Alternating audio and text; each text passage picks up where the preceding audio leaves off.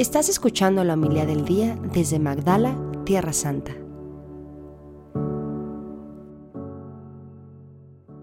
En aquel tiempo se reunieron los fariseos para ver la manera de hacer caer a Jesús con preguntas insidiosas en algo de que pudieran acusarlo.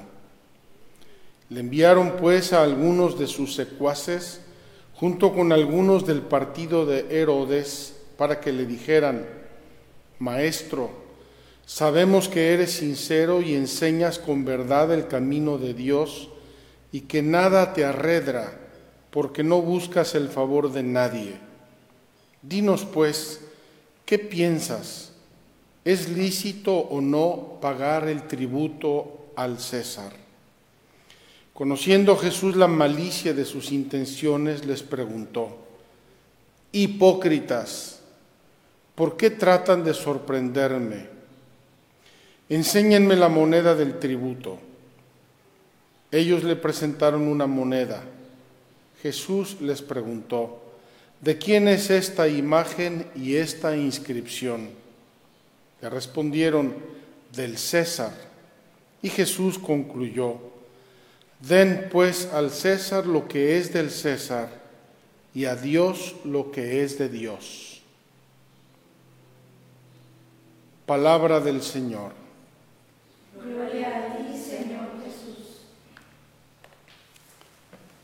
Queridos hermanos, hoy me encuentro un poco combatido porque quisiera compartir con ustedes varias cosas. No sé de qué me va a dar tiempo. Antes tenía yo aquí un teléfono que me marcaba el tiempo, así no me perdía yo mucho.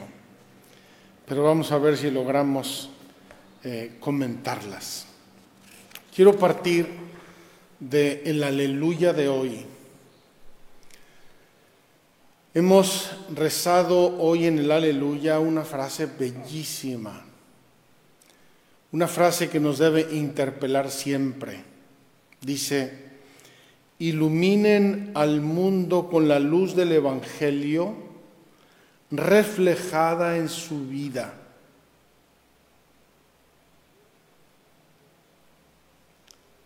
Y iluminen al mundo con la luz del Evangelio reflejada en su vida. Queridos hermanos, me atrevo a hacer una reflexión inicial. Si por un imposible se perdieran todos los escritos cristianos del mundo, si por un imposible se perdieran todas las imágenes cristianas del mundo, si por un imposible no quedara en el mundo nada más que unos pocos cristianos, en ellos debería leerse la revelación de Dios.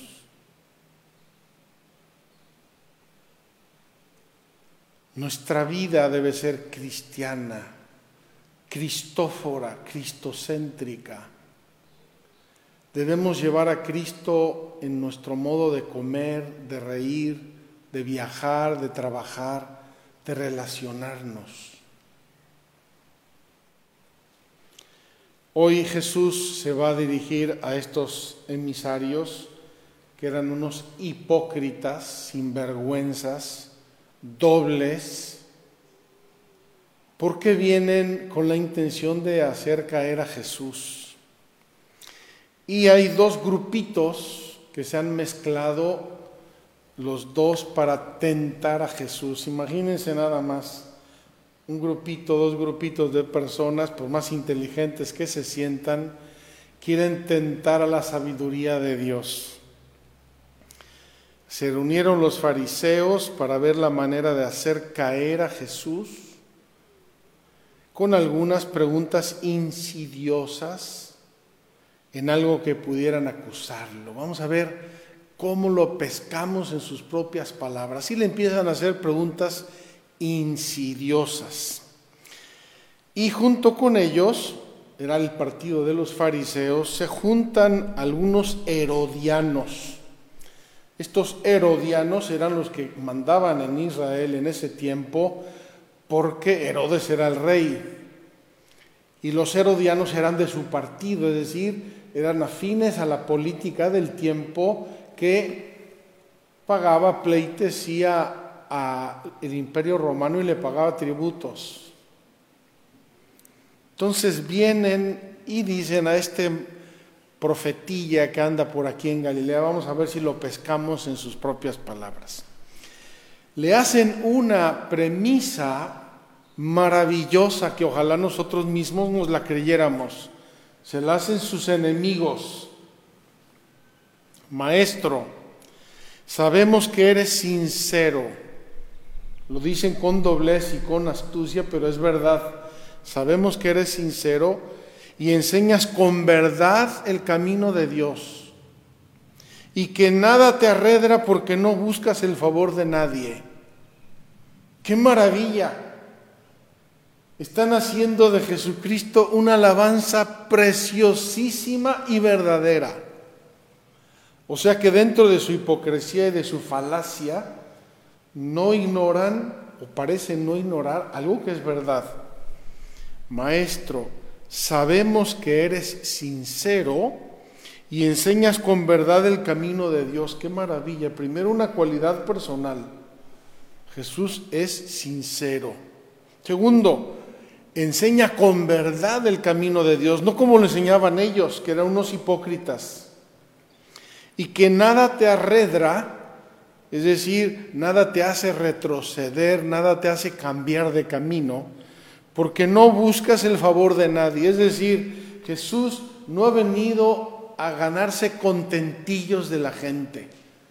A ver si me consigo aquí 20 likes en este discurso que le voy a dar a la multitud y a lo mejor si multiplicando el pan otros 20 o 25 likes. Jesús no está buscando likes de nadie. Jesús está queriendo obedecer a su Padre en la salvación de los hombres. Y entonces le plantean la pregunta, pregunta muy complicada y muy difícil. Les recuerdo quiénes están delante. Dice, ¿es lícito o no pagar el tributo al César? Tiene delante a herodianos, es decir, gente que no solamente paga el tributo al César, sino que está a favor y colecta los tributos. Entonces, de algún modo, estaban queriendo decirle, ¿nos descalificas a nosotros o nos apruebas?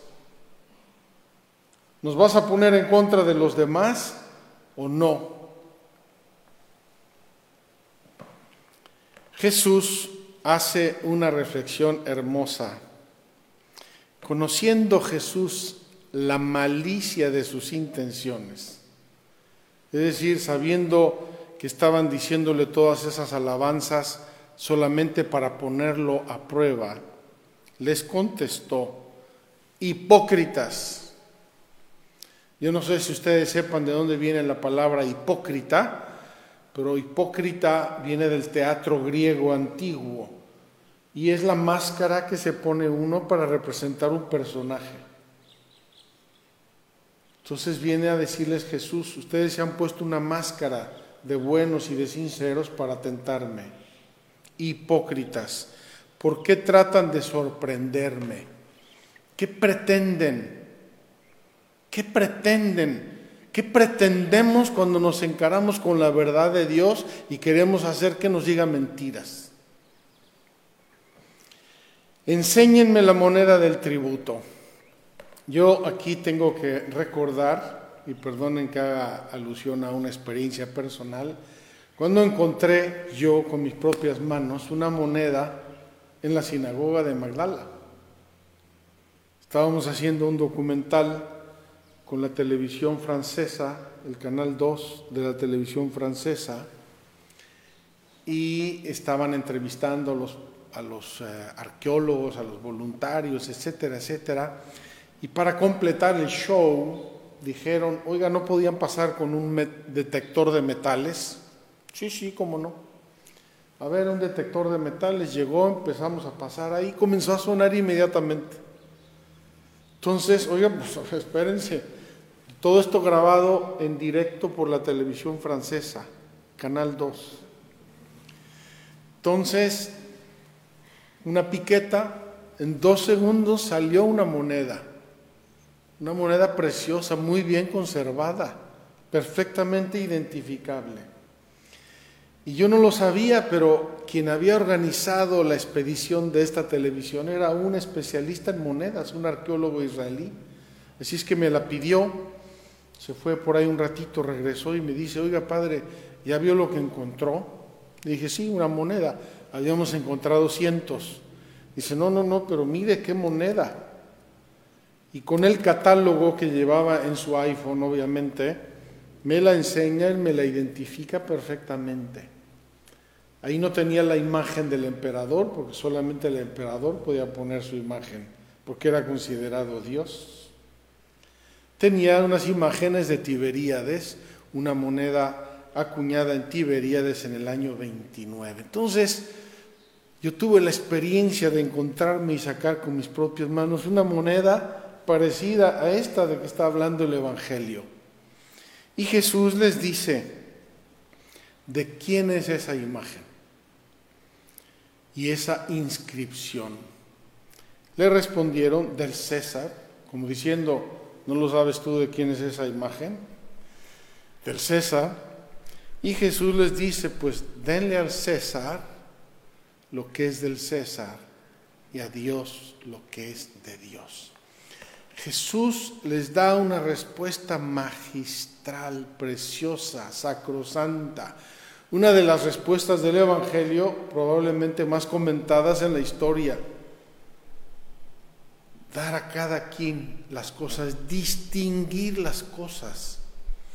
Y en este caso, dice Jesús, hay que dar en el ámbito civil, cívico, hay que dar lo que tenemos que dar, hay que pagar impuestos. Pero no confundir los ámbitos. Mi ámbito religioso, lo que yo le tengo que dar a Dios, no se puede confundir con lo que le doy al prójimo, sea en el campo civil, administrativo, caritativo, laboral o lo que sea. Distingue los campos, mira a quién te estás dirigiendo, parece decirnos Jesús. ¿A quién te estás dirigiendo? Cuando haces una cosa, ¿A quién se la estás dirigiendo? ¿A quién se la estás obsequiando? ¿A quién se la estás pagando? Y haciendo así, no hacemos una mezcla y una confusión que al final no sabemos ni para qué vivimos. Tenemos que aprender a mirar la cara de con quién estamos relacionándonos, para quién hacemos las cosas porque si mezclamos caras, si nos ponemos de una multitud, delante de una multitud, no estamos en realidad haciendo nada concreto para nadie. Quiero terminar mi reflexión comentando la oración colecta de hoy y de esta semana y les digo por qué. Cuando Dios nuestro Señor me llamó al sacerdocio, en el mes de octubre del año 76, a mis 16 añitos.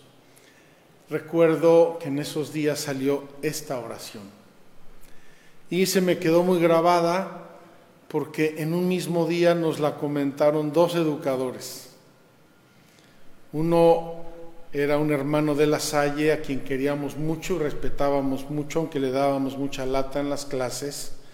Era el famoso don Mike don Miguel Martínez Cervantes, un gran educador, un gran formador, y nos comentó esta oración ese día en la clase.